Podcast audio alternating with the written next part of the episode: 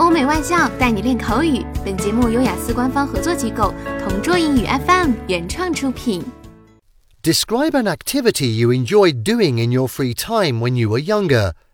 You should say what free time activity you did, where you did the activity, who you did it with, and explain why you enjoyed doing this activity in your free time when you were younger.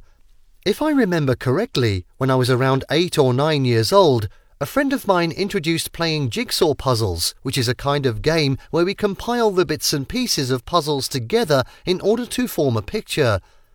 If my memory serves me right, the first time I played this game was when I went to my friend's house and she had a collection of jigsaw puzzles. Honestly, it felt like I was on the verge of giving up because I couldn't find the logic as there were a hundred pieces to build. My first puzzle, which was a painting of a Chinese garden, took me about three days to complete. Although I had difficulties at first, as the days went by, I found joy as the picture slowly formed before my eyes. After that, I asked my mom to buy me another jigsaw puzzle, and from then on, I would play it during my free time, especially after class when I went home from school.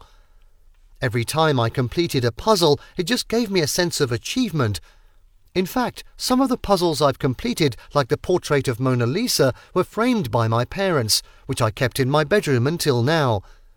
Unfortunately, due to my busy schedule, I couldn't find time in doing jigsaw puzzles anymore, but if I have time in the future, I would definitely love to go back to this hobby.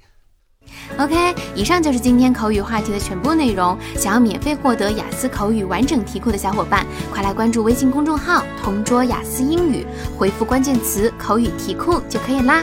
同桌祝你早日涂鸦成功！